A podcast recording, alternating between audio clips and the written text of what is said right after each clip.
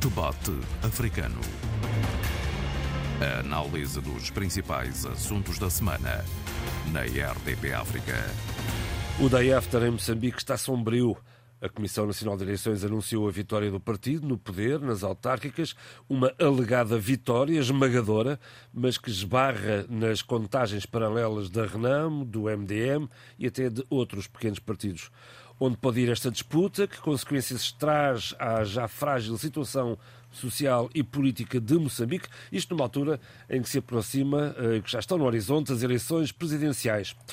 A Frelimo debaixo de fogo e a começar a arder por dentro, com vozes internas a criticar a liderança, em destaque hoje no debate africano com Tony Tcheca, Abílio Neto e Sheila Khan, que nos acompanha na cidade da Praia. Sheila, é por aí que começamos. Até onde pode chegar esta pequena confusão à volta dos resultados eh, das eleições autárquicas? Antes de mais nada, bom dia. É com enorme prazer que hoje falo a partir da, da, da praia, no 11 Encontro de Escritores de Língua Portuguesa que está a decorrer aqui, em que tenho tido o privilégio de contactar com a realidade cabo-verdiana, estar com as pessoas, ouvi-las, escutá-las e, portanto, um agradecimento mais uma vez a esta ilha e à forma como nos acolhem com tanto carinho e tanta ternura. Uh, o after day de, das eleições uh, ou dos resultados uh, intermédios ainda não foram totalmente ainda não chegamos ao momento final da resolução e já temos tribunais a pedir a, a, pedir a repetição das eleições em algumas mesas de, de voto, assembleias de voto. Exatamente, e eu já vou lá chegar. Claro. há pouco o João Pereira um, dizia que este, este momento está a esbarrar com com esta esmagadora maioria da Frelimo, que na verdade tem sido profundamente e corajosamente contestada, por um lado pela cidadania, isso é importante, com manifestações Pacíficas. repetitivas, fortes, constantes uh, na rua. Não, não obstante a população ter sido muitas vezes castigada pela, pela uh, pacíficas, mas também a polícia não tem sido muito, muito solidária com estas manifestações, é preciso dizê-lo. Mas vamos olhar uh, um pouco para, o lado, para os lados positivos, se assim poderia dizer, uh, do que está a decorrer em Moçambique neste momento. estas eleições mostraram, em primeiro lugar, uma, um forte sentido crítico da cidadania moçambicana, da sua sociedade civil, a muitos níveis, mas também está a demonstrar a coragem e a, a vitalidade e, e, e, a energia uh, dos partidos da oposição, que demonstram que estão extremamente uh, atentos, vigilantes. Uh, vários tribunais distritais, nomeadamente os primeiros até foram em Coamba, na província da Niassa, Chocoei, em Gaza, anularam os resultados. Também tivemos outros tribunais na cidade de Maputo que estão a anular os resultados. Isto demonstra esta vitalidade independência de, dos tribunais distritais. Uh, uh, ontem, dia 19 de outubro, uh, o filho do, primeiro presidente Samora Machel, Samara Machel Júnior, escreve uma carta e é preciso dizer que Samara Machel Júnior faz parte do Comitê Central da Frelimo e escreve uma carta aberta demonstrando o seu desacordo, demonstrando a sua repúdia relativamente ao que ele diz aos atos antidemocráticos e antipatrióticos que a sociedade moçambicana no seu todo está a viver. É uma violência aos pilares da democracia, da cidadania. E é uma e, crítica à direção do partido. De uma forma muito de alguma forma. Também, mas eu acho que acima de tudo foi muito interessante esta carta. Principalmente é uma carta num dia muito simbólico e muito importante para todos nós e para a nossa memória histórica, porque são, foram os 36 anos da, morte de Samora Machel, a 19 de outubro de 1986, e a verdade é que, de uma forma coincidente e até eu acho que é feliz, porque nós temos de ter uma memória histórica e um sentido crítico da nossa história, Ivone Soares, da Renamo, colocou-se ao lado da posição e desta carta e desta, deste manifesto público de Samora Machel Júnior, demonstrando que esta Frelimo de agora deveria aprender as lições da Frelimo de, do, de, do antigamente. E, portanto, o que ela diz é um embrutecimento da nossa democracia, um embrutecimento da nossa cidadania. Mas também demonstra esta carta, e bem, parece-me a mim, é um bom barómetro para olharmos para dentro da Frelimo, para olhar para dentro do seu corpo, que já não parece tão coeso, uh, e percebemos que haverá certamente mudanças internas, reposicionamentos e estamos a caminho das presidenciais. É preciso pensar o que é que Filipe Nussi vai fazer, se verá ou não um terceiro mandato, mas isto mostra muito bem uh, uma certa enfraquecimento interno da própria Frelimo e esta voz de uh, Samora uh, Machel Júnior demonstra e revela efetivamente esse, essa divisão, esse desacordo, e eu acho que ele não está sozinho nesta sua, nesta sua posição. E, portanto, a Frelimo terá de fazer aquilo que a Frelimo do antigamente fazia com alguma assiduidade e urgência, que é uma autocrítica perante os resultados intermédios agora uh, anunciados. É impossível que a Frelimo tenha uh, uh, vencido nos 64 municípios, os autarquias, peço desculpa, em que apenas a única distrito que foi vencedor foi o da Beira, com o MDM, mas eu acho que devemos olhar de uma forma muito positiva e de uma forma muito otimista para isto que está a acontecer. Uma musculatura muito visível, palpável, da cidadania. A Ordem dos Advogados de Moçambique, os bispos da Igreja Católica de Moçambique, a Coligação dos Direitos Humanos, há aqui, o CIP, por exemplo, o Centro de Integridade Pública, estão todos em sintonia, até com vários partidos da oposição, em dizer basta. Não há mais tempo para esta sobranceria, para este pedantismo político que a Frelimo tem uhum. demonstrado nos últimos anos e a fraude eleitoral é de tal amplitude que não há possibilidade nenhuma de tapar esta própria fraude. Mas eu quero deixar uma nota muito positiva, e isto eu não estou sozinha nas minhas observações.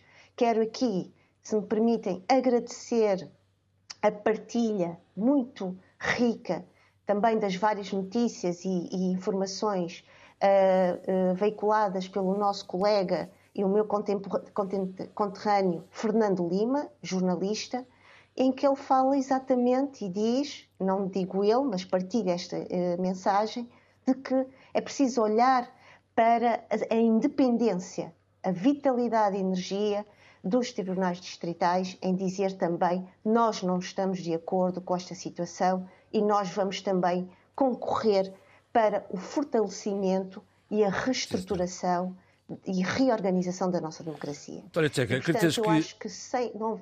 A terminar, Célia, temos de uma segunda volta, mas faça a favor.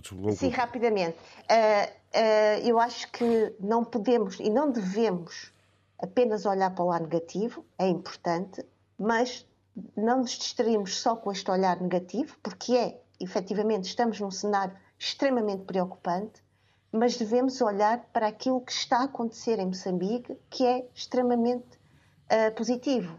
E aquilo que se ouvia nas manifestações é povo no poder. Povo no poder. E isto é muito importante na minha perspectiva, como alguém que segue uh, a realidade do meu país. Antónia Tcheca, acreditas que depois deste, digamos, sobressalto sobre a Frelimo está mais longe um terceiro mandato de Filipe Nyusi? Uh, eu sou dos ouvintes, depois de uma pausa por razões de saúde, e devo dizer que não. Uh, a questão que se coloca aqui é que não aconteceu nada de repente. Surgiram as eleições e destapou-se a tampa. Não.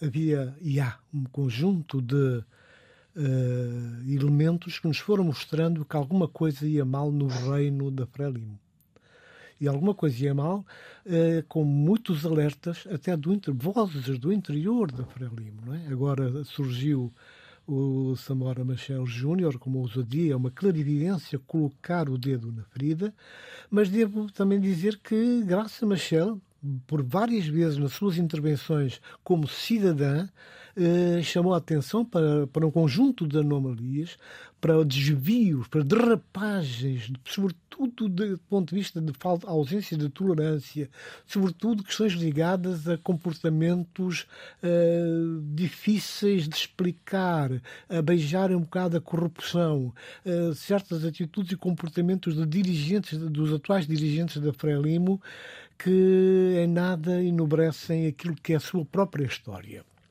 Ora, estes sinais foram sendo dados e agora com as eleições, umas eleições que foram uh, muito rapidamente anunciadas como de uma grande vitória, uh, estão a mostrar que não, não é uma grande vitória, uma grande derrota, mas mais do que uma derrota é uma vergonha para Frelimo. É? é? uma, é uma derrota, uma vez que uh, Frelimo, portanto, tem todo um passado, tem toda uma responsabilidade do ponto de vista estatal, do ponto de vista estatutário, que, que o obriga a ter um comportamento diferente. Os sinais foram muitos. Todo o processo de crescimento de Frelimo no pós-independência, depois do desaparecimento do seu líder histórico, o Samora Machel, a, a, a chegada ao poder de Chissano, eh, tranquilizou até pela moderação, a moderação feita por uh, Chissano, que conseguiu apaziguar uh, uma sociedade que estava com tendências para encrespar cada vez mais, uh, fazendo aberturas do ponto de vista de opções de políticas de desenvolvimento, as suas opções em termos de, de cedência de espaço e de, de, inclusive, em colocar valores de opinião, de diferenças, adiar um bocado aquilo que viria a acontecer depois com, com a sua saída do poder. A verdade é esta, é que neste momento uh, o que diz o Samora Machel Júnior tem importância não só por ser, não é por ser o filho do que, é do é, Samora é Machel, é por aquilo que ele diz, pelo conteúdo, pelas mensagens que tem vindo a passar que não são de hoje e que batem exatamente com aquilo que nós vamos encontrar com a leitura que nós podemos fazer da reação do sentimento da sociedade civil eh, moçambicana, que tem a ver com aquilo que é o, o, pulsar do país, tem a ver com aquilo que são as, as reivindicações que vêm sendo feitas eh, em toda a linha, dimensão, em toda a linha da sociedade eh, moçambicana. Casos de corrupção, eh, situações mal explicadas, eh, o Congresso, a situação enigmática se se vai ou não tentar um terceiro mandato, se vai pisar aquilo que é a própria lei, aquilo que é a própria linha eh, eh, traçada pela Frelimo, são questões que se juntam a um conjunto de anomalias, a um conjunto de pontos de interrogação que é nada bom em favor daquilo que é a tranquilidade que Moçambique precisa. Um país que tem sido acusado por uma, por uma, uma por, por uma violência inusitada da parte de radicais islâmicos, que tem sido sacudida por incipiência e dificuldades na gestão da coisa pública, não precisava de mais esta situação dramática, feia e que põe em causa toda uma, uma estrutura política e que obriga que a Frelimo olhe para dentro e tenha capacidade, a honestidade de também fazer a sua meia-culpa e assumir os erros, sejam quais forem as medidas que têm que ser tomadas. Abílio, este é um desafio uh, difícil para a Frelimo, uh, uh, que engoliu o sapo numa, num primeiro momento, passa a expressão, em que, em que a Renamo anuncia a vitória por exemplo, em Maputo, e mais tarde uh, uh, uh, os resultados oficiais vão recair na, na Frelimo. poderá agora dar para trás o partido no poder? Essa é a questão fundamental que se tem que colocar agora. E eu não tenho grandes problemas em dizer que, que a Frelimo está ansiosa por regressar aos anos 70 e aos anos 80. Ou seja, a Frelimo do Partido Único partido hegemónico, que já é, mas há uma espécie de ânsia em, em regressar uh, uh, ao partido único e compreende-se isso por uma série de razões. Mas o problema não é só da Frelimo. O problema uh, que está a acontecer agora em Moçambique é muito mais amplo e, e, do meu ponto de vista, começa com as eleições no Zimbábue, as eleições presidenciais no Zimbábue, de, de, de 23 de agosto do passado. Nas eleições do Zimbábue, que foi uma fraude generalizada, eh, uma fraude ainda por cima feita por gente burra, demasiado evidente, por demasiado disposta. Esta também, esta parece a verdade, a verdade, a verdade, eu já lá chegarei a, a Moçambique. E é verdade, porque a Moçambique é uma repetição, em continuação, da fraude que aconteceu ali ao lado no Zimbábue. Não? E a fraude foi de tal modo grave e evidente, no caso do Zimbábue, que só dois, dois ou três presidentes da, da, da SADEC eh, foram a entronização eh, do presidente fraudulento, de Emerson. Foi o presidente da África do Sul e foi o presidente eh, Filipe Nyusi de Moçambique. Foram os únicos, e acho que mais um, que eu agora não me lembro, enfim, um insignificante, que foram a tomada de posse do presidente do Zimbábue, um presidente, enfim, que ganhou as eleições, cujo, cuja missão de observação da própria SADEC é clara em dizer que aquelas eleições foram fraudulentas, e mais claro não poderia ser, e depois é a Troika da SADEC, a Tanzânia, a Namíbia e a Zâmbia, que confirmam o relatório da missão de observadores da SADEC às eleições do Zimbábue, Uh, e que, por cima, uh, nessa, nessa confirmação dessa troika, coloca-se efetivamente em causa a democracia no Zimbábue. E é o mesmo que vai acontecer em Moçambique, não temos ilusões relativamente a isso. Contudo, no caso de Moçambique, estou à espera da reação da SADEC, que perigosamente está muito silenciosa, Há bocado, uh, acho que foi o, o, o Tony Checa que falou da Graça Machel. De facto, vinha dizendo coisas muito interessantes sobre o momento, uh, enfim, de pouca saúde uh, que vive a democracia, mas não é só a democracia, que vive o próprio país, Moçambique. Antes das eleições, via fazer de forma muito, enfim, muito, clara e até com alguma, com alguma, com alguma intencionalidade. Eu estou à espera também de ouvir a Graça Machel agora. E, e, e, há aqui um conjunto de situações que eh, não podemos deixar passar eh, em claro. O que está a acontecer em Moçambique eh, não tem nome e é claramente para destruir a democracia em Moçambique. E a reação de Samuel Machel Júnior é exatamente nesse sentido. Ele compreende que o seu partido não está disposto, aliás, já tinha compreendido, porque tem juízo, em 2018 e 2019, quando tentou, enfim, candidatar-se à presidência do partido e não foi permitido fazê-lo por essas estruturas eh, internas da Frelimo que, para além de serem hegemónicas, agora pretendem ser únicas politicamente no a seu, atual no estrutura, como se mantém. Sim, a atual, sim, a atual estrutura, ainda, que ainda se mantém. Se nós formos a pensar que eh, as críticas foram feitas eh, pelo relatório da CDSC, eh, da SADEC, eh, na Zimbábue, que estamos a ver eh, exatamente o mesmo acontecer em Moçambique nas eleições, nas eleições eh, autárquicas, como é que nós haveremos de pensar que a partir daqui se possam fazer eleições presidenciais livres e democráticas? Simplesmente não é possível.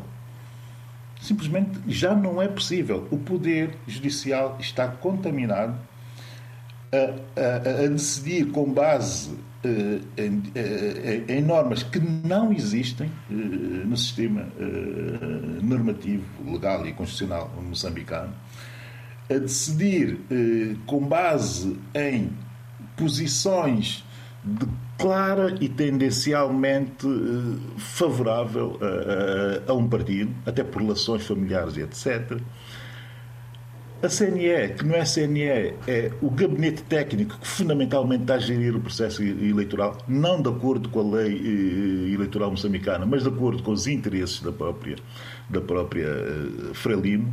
Em alguns, muitos ciclos importantes, uh, o número de votos expressos uh, está abaixo da soma dos números totais dos partidos isto para facilitar a vitória da Frelimo.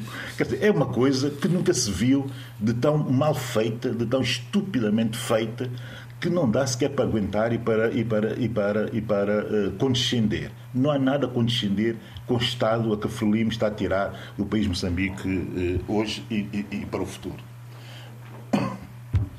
Muito bem, uh, Abílio. João Pereira, posso... Sim, para fechar esta ronda e continuarmos, faz favor, Sheila. Muito rapidamente, eu acho que Uh, eu concordo, discordando um pouco do Abílio, acho que sim, é importante olharmos uh, para os nossos uh, países vizinhos, para a nossa geopolítica de aproximação, uh, mas eu acho que temos de olhar para a nossa realidade e olhar para a força que, este, que este momento nos está a mostrar. Uh, há um modus operandi completamente diferente da parte dos partidos de oposição, que neste momento têm ferramentas muito mais ativas, eficazes e contundentes no que diz respeito à contagem de votos, no que diz respeito à reunião de provas para a anulação de, de, dos votos em determinadas situações, como temos vindo a, a ver.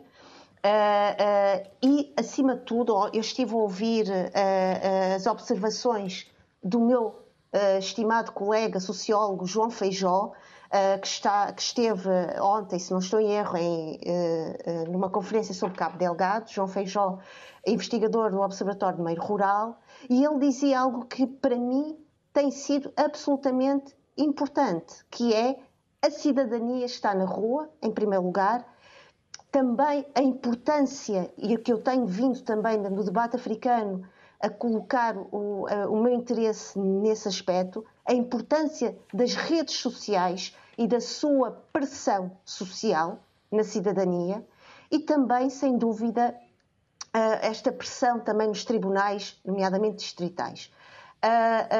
Eu ouvi a entrevista do académico, ao académico Sérgio Xixava, em que ele dizia, efetivamente, que isto pode chegar ao Tribunal Constitucional como aconteceu nas, nas, nas autárquicas de 2014, quando o MDM eh, pediu recurso de, de, de, dos votos e ganhou esse recurso. E, portanto, eu acho que é importante olharmos para esta energia vital que estamos a viver neste, também neste momento em Moçambique, perceber que essa energia da cidadania ativa é um, um, um colosso também para a Frelimo e vai obrigar a, aquela parte da Frelimo que não quer, que está fossilizada, que é um dinossauro no museu parado, e que vai obrigar a Frelimo a repensar e a reposicionar-se perante todo este esforço de compromisso, de dever de memória que neste momento nós estamos a testemunhar. E, portanto, nós temos também a olhar para esse lado positivo e para este lado ativo da nossa cidadania. A ver, vamos. A verdade é que é um caso ainda que não está fechado e, e aquela velha história, a gente sabe como as coisas começam e não sabemos como acabam. Agora vamos conhecer o Estado da Nação de João Lourenço, a noção de Estado dos angolanos e o Estado dos angolanos na nação de Angola. O jogo de palavras é do Abílio Neto. Parabéns, Abílio. Não faria melhor. Explica-te lá. Explica onde é que quer chegar. Não, honestamente, estava a ler e analisar uh, o discurso do Estado da Nação de João Lourenço, que eu aconselho efetivamente as pessoas a, a lerem, está no site da presidência uh, angolana, uh, e não ouvi o João Lourenço dizer o discurso. E, e, e, isso de ler sem ouvir, sem ver as intenções, já Lourenço também um pouco neutral na forma como se expressa, digamos, como comunica. Eh, mas eu estava a ler o, discurso e, quem, como eu, está muito preocupado com os dados macroeconómicos, com os investimentos, a infraestruturação e, esse tipo de, de, de, critérios, digamos, né? critérios económicos e critérios de análise, análise de risco político do, do, do país, eu devo dizer que, uh, ao ler o, o discurso de João Lourenço, uh, vi ali um discurso sério, muito nessa perspectiva. Não é? Mas é um discurso eh, que, eh, lendo na minha perspectiva, eh, eu não posso passar essa minha perspectiva para o geral dos nossos ouvintes. Porque o que o João Lourenço faz ali é, é, é um exercício muito técnico, muito, digamos que, político e financeiro, e muito do agrado das, sobretudo das instituições multilaterais, FMI, Banco Mundial, BAD e etc. São... E bastante longo também. Estão angolano. E compreende-se esse, esse, esse discurso que é feito fundamentalmente para fora e para essas instituições e também para atrair, de certa forma, outros e mais e melhores investidores para Angola. Mas, de resto, para um angolano comum, este discurso choca, de facto, com, com a realidade dos angolanos comuns eh, que estão mais preocupados é com a, a, a, a tremenda inflação, que João Lourenço assume, mas que relativiza e externaliza as suas razões ou as suas causas, eh, a, a pouca reação do, do, do, do Estado angolano a, a, clara, aquilo que é claro para muita gente, que é uh, uh, estar a presenciar o debilitar tanto das classes médias como também dos mais vulneráveis dessa sociedade, por incapacidade do Estado poder reagir a esse momento de grande impacto que é o aumento do custo de vida para todos. E aqui um terceiro uh, elemento que também choca com, com, com, com aquilo uh, que eu acho de positivo no discurso do João Lourenço no Estado da Nação, que é o facto das pessoas estarem uh, efetivamente cansadas da situação e, e, e das pessoas estarem e, a manifestar esse cansaço de diversas formas e dando diversos sinais. Sobretudo a juventude e essa ideia de que amordaçar a juventude, ou tentar tirá-la do espaço público uh, geral uh, e tentar impedir que ela se expresse, não ajuda em nada a ultrapassar momentos de crise como é o atual momento que Angola vive. E é uma crise, de facto, João Lourenço tem razão, que é uma crise que vem de fora para dentro, porque tudo que Angola estava a fazer antes, do ponto de vista das decisões macroeconómicas, era perfeito e era até impoluto e teria, e, continuando a ter, terá naturalmente muito boas eh, perspectivas de futuro eh, para eh, Angola. Mas há questões imediatas eh, a resolver. Portanto, há aqui essa questão dos do, do, do Estados angolanos e, e, e, que é o Estado na, na nação angolana, eh, de facto, difere do, olhar presente. E, finalmente, a noção do Estado dos angolanos. Este discurso do presidente João Lourenço a mim chocou-me negativamente quando não vi lá cultura quase nenhuma. Não vi cultura quase nenhuma. Há um parágrafo dedicado uh, à cultura. Eh, há efetivamente cultura em outros aspectos do discurso, enfim, na, na, no lançamento do Plano Nacional eh, de Leitura, dentro da educação. Eh, há, de facto, essa cultura, mas mais do que essa cultura, queremos compreender de forma o olhar civilizacional para o angolano e para o angolano de hoje e o angolano do futuro que o Presidente João Lourenço tem. E eu não encontrei nada disso lá naquele seu discurso. Isso pode parecer um pouco, enfim, eh, egoísta da minha parte, estar nesse momento, aquele momento de premência uh, para os ambulantes e estar a recorrer a, a, uma ausência que é uma ausência que eu considero muito pesada. E porquê é que essa ausência é pesada no momento desse? Porque em momentos de crise é preciso envolver-se para partes consideráveis uh, do tecido criativo do país. E se João Lourenço não faz num discurso, que é um discurso que tem peso, isso quer dizer que ele já também não acredita nessa criatividade desmesurada que Angola tem e que pode ser uma criatividade pode ser e que deve ser canalizada para tentar ajudar o governo, a partir da cidadania, a resolver uma situação complexa uh, que Angola vive agora e que viverá no futuro se uh, esse, esse, esse, lado positivo do poder, do exercício do poder, não chegar uh, à cidadania e, sobretudo, à juventude. Muito bem. António Checa, uh, o que é que retiveste deste discurso de João Lourenço que se prolongou uh, pela manhã fora? Bom, eu penso que o presidente João Lourenço fez um esforço enorme no sentido de tentar explicar uh, muitas das questões que até à partida seriam inexplicáveis. Uh, João Lourenço faz um discurso enorme, grande. Aqui o Abílio tem razão, a lacuna no que tange à cultura uh, chega a ser uh, confrangedora. Agora, João Lourenço o que faz? Ele começa por dizer que Angola é um país onde se aprende com os erros do passado, os erros da história. Portanto, começou bem, não é? uma boa introdução, uma boa nota e que indiciava uma abordagem eh, muito mais aprofundada e muito mais eh, repartida pelos diferentes, eh, diferentes problemas e insuficiências que o regime de Luanda vem experimentando desde o, podemos falar desde o pós-independência. O que o João Lourenço faz, ele não, não, não ignora os problemas, ele uh, elenca os problemas, só que uh, ele vai aos fatores externos, aos elementos externos da conjuntura eh, universal, da conjuntura mundial, para explicar os problemas internos. E aí ele relativiza. Ele relativiza e dá a ideia que uh, não fossem os problemas externos que, que, que uh, acabavam por desembocar nos problemas também internos, uh, Angola teria tido a capacidade, a oportunidade de sanar alguns problemas e estar já numa rota de desenvolvimento, o que não acontece.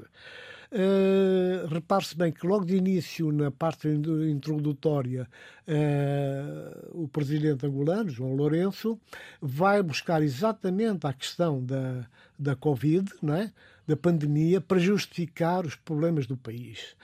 Logo a seguir, depois de enunciar as dificuldades que tiveram para vencer e debelar essa, essa crise eh, de saúde pública, eh, vai a guerra da Rússia-Ucrânia para justificar uma vez mais, portanto, uh, o porquê do, do, do voo ao relantim de, de, Angola e de não uh, prossecução de, nas metas preconizadas e naquilo que são, portanto, uh, as expectativas do, do, do, do cidadão angolano.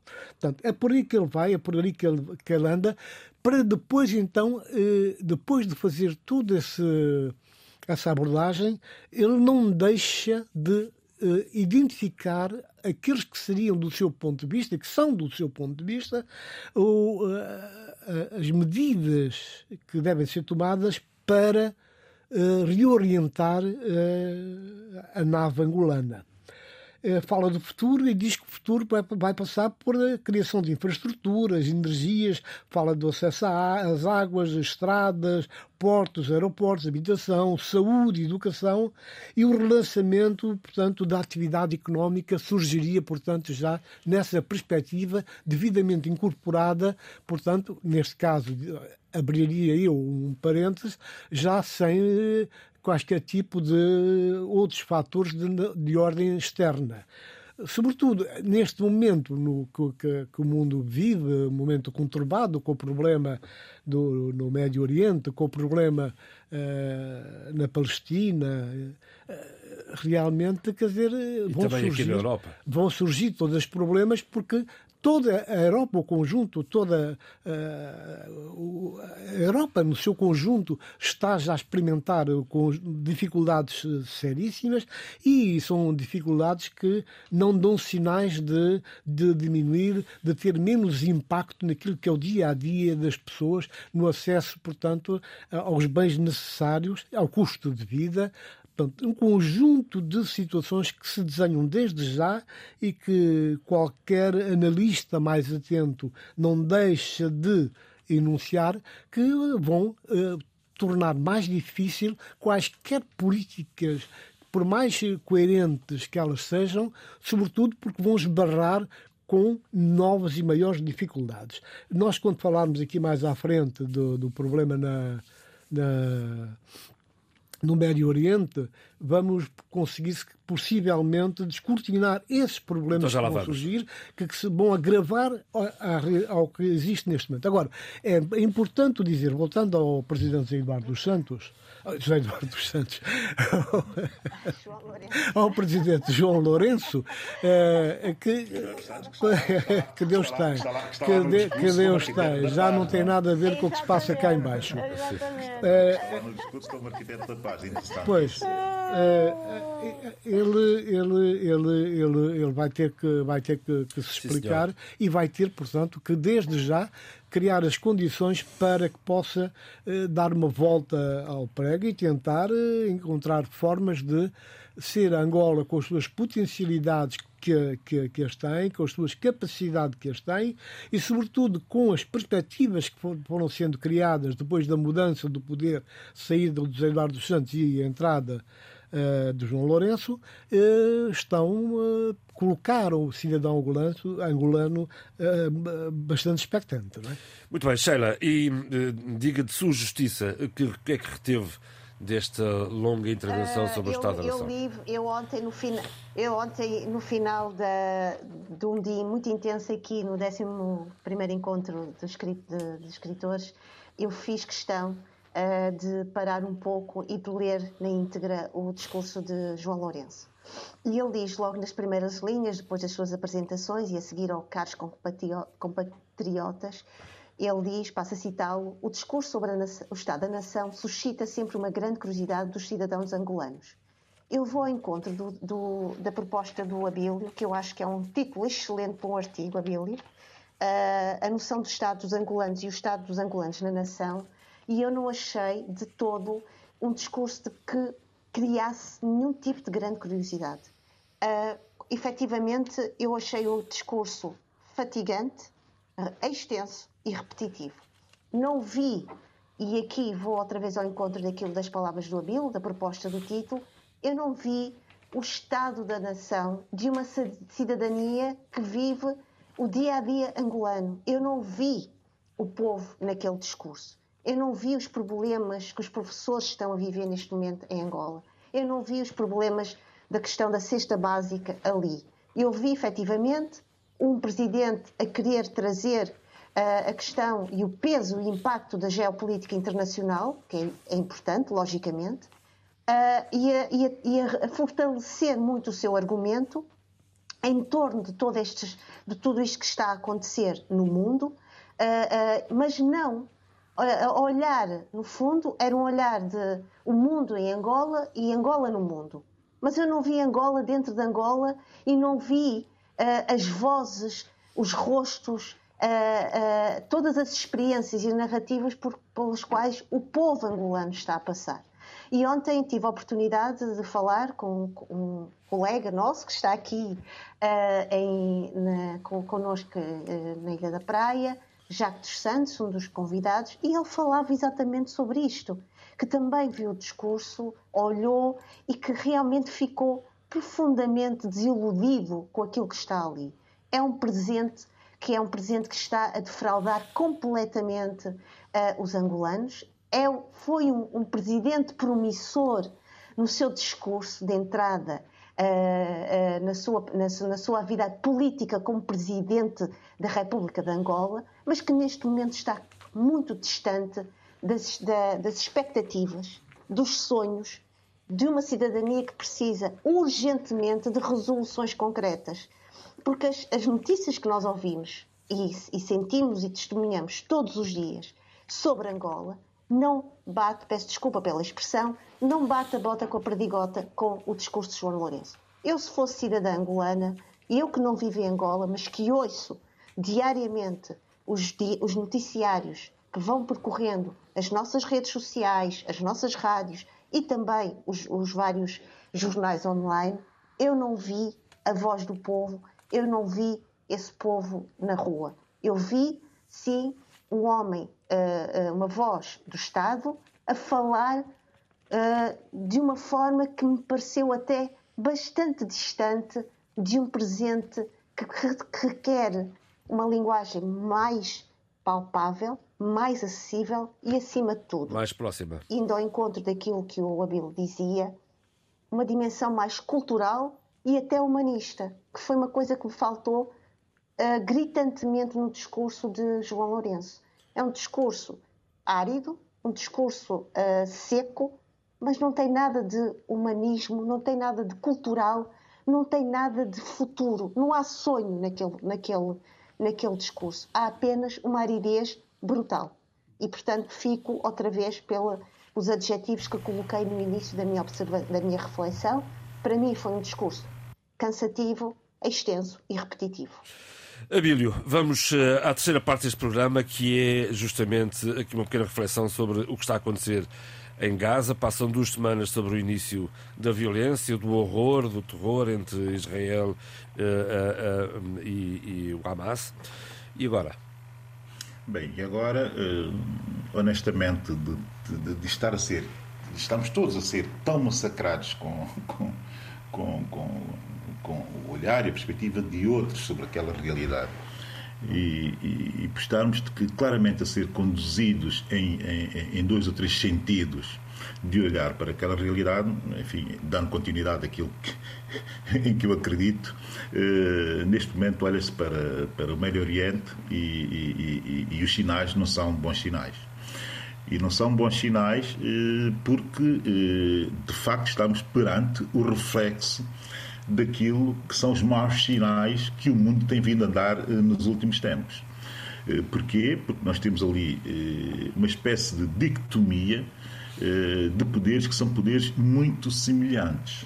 Sejamos claros nisso. Os contendores, os, os, os, conflituantes dessa crise que começou com uma agressão do Hamas a Israel e que está a, a, agora em continuidade, conforme previa na semana passada, prevíamos, eh, a, a olharmos para a agressão descarada e desmesurada de Israel eh, ao povo palestiniano de Gaza. Uh, há aqui duas ou três coisas que têm que ser que nós temos que ter em mente e não vale a pena agora estar aqui com clichês eh, sobre a necessidade de existirem eh, dois Estados naquele, naquele espaço e de avançarmos efetivamente e realmente para eh, um Estado palestiniano soberano. autónomo, independente e soberano, capaz de decidir o seu, o seu próprio futuro em plenitude. Não vamos entrar nesse tipo de clichês, também não vamos entrar nos clichês habituais de podermos estar aqui numa espécie de guerra eh, de guerra enfim, civilizacional entre Israel e, e, e, o resto do mundo árabe, nomeadamente a ser liderado pelo Irão, que é mais que é mais frontal nessa, nessa aversão à existência do Estado de Israel. Eh, e também eh, não podemos deixar de pensar, podemos estar aqui, enfim, olhar para a geopolítica internacional, para os dois blocos que claramente estão a posicionar para, para, para, para mandar no mundo no futuro. A mim o que me interessa verdadeiramente é fazer outro tipo de análise. Primeiro, o olhar, a perspectiva africana sobre aquele, muito, bem, é aquele, aquele, muito rapidamente sobre aquela situação. Segundo, olhar para as dinâmicas da ideologia e dos discursos ideológicos e políticos.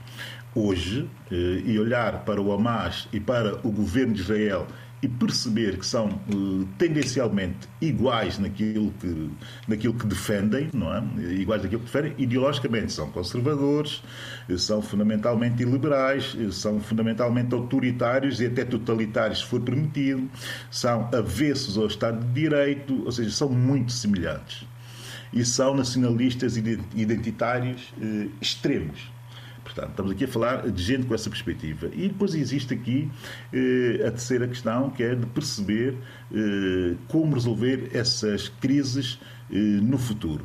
Se é só entregá-las ao poder eh, das superpotências para, entre elas, estiverem de acordo em resolver, resolverem, e se não estiverem de acordo em resolver, eh, eh, digamos que obrigar o mundo a assistir a, maior selvageria de forma impotente, porque ninguém quer utilizar os canais criados nos últimos 70 anos exatamente para permitir a pacificação e a segurança das pessoas e dos países e que, tão, e que tão bem via funcionando, com, com erros, com uh, imperfeições, sim, mas que também via funcionando para, uh, pelo menos, haver um espaço de de, de, de, concertação de posições, eh, que era naturalmente as Nações Unidas que se anulam e anulam de forma uh, soberba. A questão africana, muito rapidamente e num minuto. É interessante perceber como, mais uma vez, a África está dividida. E convém entender e convém refletirmos o porquê dessa divisão. Há africanos já com muito simplisticamente a quererem olhar para as posições, as diversas posições africanas nesse conflito, olhando para a questão mais global da geopolítica, eh, sem olhar especificamente para eh, detalhes da realidade eh, africana.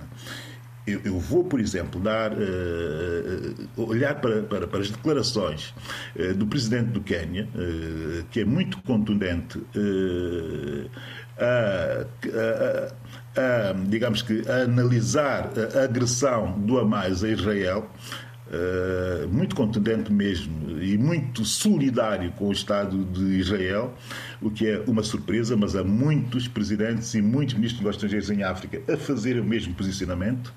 E quando os intelectuais africanos e os investigadores e os escritores e quem pensa a África não pergunta porquê de um país como o Quênia ter essa abordagem relativamente ao Hamas, é, é, é porque não quer ver a realidade histórica uh, recente uh, do Quênia. Quênia teve três uh, atentados jihadistas, foram quase 5 mil quenianos mortos por atentados jihadistas.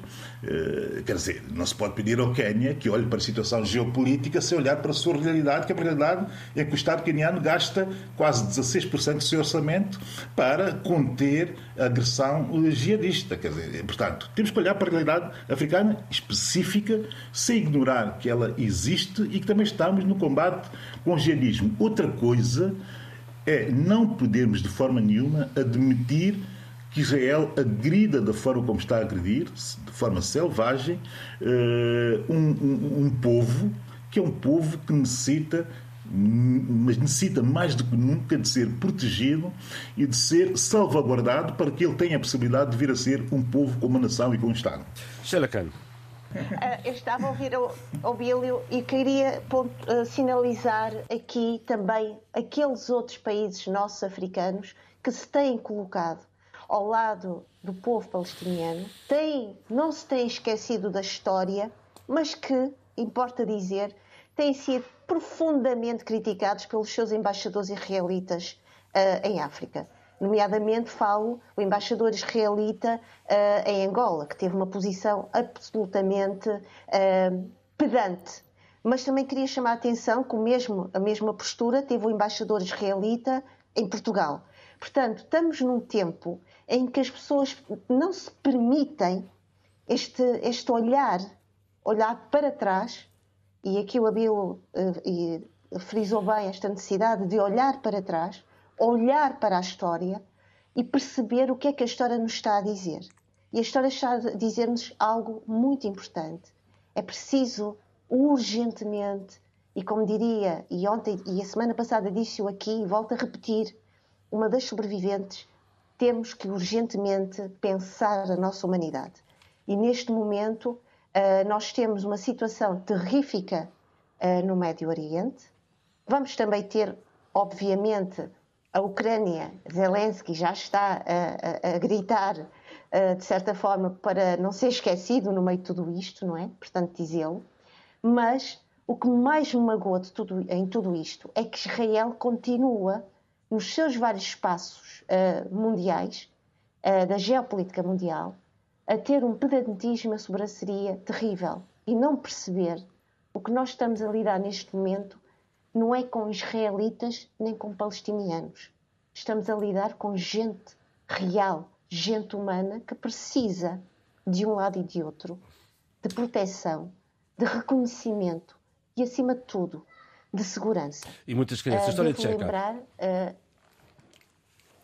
Bom, eu vou aproveitar esta deixa da Sheila para dizer que não estou totalmente de acordo com as abordagens feitas pelo Adílio, eh, sobretudo quando justifica a situação de um país eh, em função do, das suas feridas internas, questões muito pontuais que todos sabemos, a razão da agressão e tudo o que aconteceu, fazem parte da história. Agora, eh, eu quero dizer que nós não podemos de forma nenhuma dissociar o que se está a passar hoje com toda a história, não é? Uh, e a história está aí, tem memória, como diria Sheila, com todo o gosto, e eu subscreveria. Uh, portanto, tem memória. A memória fala. Fala e, e quando fala, interpela-nos. É? Uh, as tensões entre judeus e árabes começaram a emergir na década de 1890, com a fundação do movimento sionista. É preciso não esquecer as premissas de partida, as premissas básicas, para podermos entender o que é que se passa. É evidente que, neste momento, o que é que acontece? Nós, há várias situações que partem de uma, de uma anomalia, de uma complexidade de entendimento que é de bradar aos céus. Quer dizer, eh, reparemos que eh, Egito, o Egito, o regime de Egito, que tem uma relação boa, privilegiada com Israel, avisa o primeiro-ministro de Israel que ia haver esse ataque. Foi avisado. O que é que ele fez? O mesmo que eu fiz, nada. Porquê que não fez nada? Aí podemos questionar essa figura. Um homem que estava em apuros, está em apuros, tem problemas eh, contenciosos, tem problemas graves sobre, que pendem sobre ele e que está numa vida de, uma luta de vida e de morte eles, do meu ponto de vista, e de muitos analistas têm estado a abordar esse aspecto que muita gente não valorizou, ele acabou por eh, fazer. Uh, uh, não passar a informação e deu no que deu, deu nisto. Portanto, ele está precisamente a tentar a sua própria sobrevivência. Ele é de, de, de, de, uma linha sionista, ele não tem nada a ver com aquilo que foram os, os o passado da, desta história que estamos a falar, que tem a ver com, com, com a geração do Arafat, do Ibrahim, essa gente que acreditava na teoria de um, uma terra com duas nações eles acreditavam piamente e trabalharam por isso e daí, portanto, o assassinato do, do, do, do líder. Muito bem. Portanto, a questão que se coloca, são tantas questões realmente que... Sim, na verdade. Porque eh, isto, neste momento, neste momento é preciso talvez esclarecer que o que, o que está a acontecer, mesmo a implicação Biden, Biden, portanto, ele imiscuiu-se demasiadamente nisso, de corpo e alma, e acabou por não conseguir atingir o, o, o, as metas que ele próprio tinha preconizado e que tem preconizado.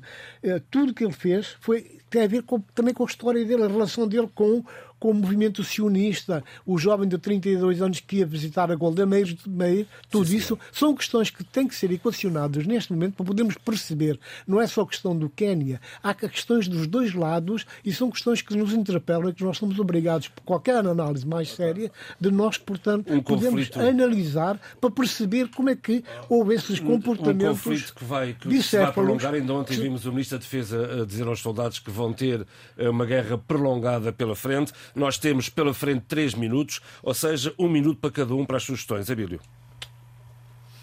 Bem, as minhas sugestões uh, decorrentes daquilo que eu disse hoje no programa, e só me faltou aqui porque não consigo ter uh, um livro enfim, do intelectual moçambicano, digamos que enfim, com um olhar sobre a situação atual e que me pudesse trazer algo. Temos que ser breves, Abílio substancial. Eu trago o José Eduardo Golusa, eh, lançado agora, o último dele, Vida e Mortes de Abel Chivucovuco, uma biografia de Angola eh, pela Quetzal 2023. Eh, é interessante ver um intelectual assumir-se corajoso uh, por trazer uma figura que não é consensual em Angola, como Abel Chivucovuco, para uh, dele recriar uh, Angola do, nosso, do nosso tempo. O José Eduardo, grande abraço desde aqui, por ser um intelectual comprometido com a coragem. Depois... Não, Abílio, temos que ser... Não temos tempo. Tória Checa. eu cito aqui a jornalista e escritora Susana Abulhawa, autora do romance A Cicatriz de David, eh, uma edição de Record, portanto, que está, aborda uma longa história da jornada em busca de um homem em busca da verdadeira identidade, um homem partido a meio. O seu nome foi Ismael, até o dia em que um soldado israelita o levou embora e deu-lhe um outro nome. Portanto, é uma história que interessa ler, interessa ver e ler com atenção, porque tem muito a ver com aquilo que se passa hoje em dia naquela parte do mundo. Sheila Khan, faça favor vou ao encontro de uma mesa redonda alusiva ao centenário do nascimento de Amílcar Cabral, que tivemos ontem, uh, e que contou com a presença de Odair Varela, Cabo Verde, José Pedro Castanheira, Portugal, e Fátima Fernandes, Cabo Verde. E então eu vou sugerir dois livros que foram essenciais ontem para interpelarmos a memória e a história. Uh, Julião Soares Souza, Amílcar Cabral, 1924-1973, Vida e Morte de um Revolucionário Africano, e José Pedro Castanheira, quem matou Amílcar Cabral. Foi uma mesa absolutamente fantástica, eh, excelente e que todos nós deveríamos acredito que sim, acredito que sim. E assim se fez o debate africano esta semana com o apoio técnico de João Carrasco, o apoio à produção de Paulo Seixas Nunes. Eu sou o João Pereira da Silva. Fique bem. Debate africano. A análise dos principais assuntos da semana na RDP África.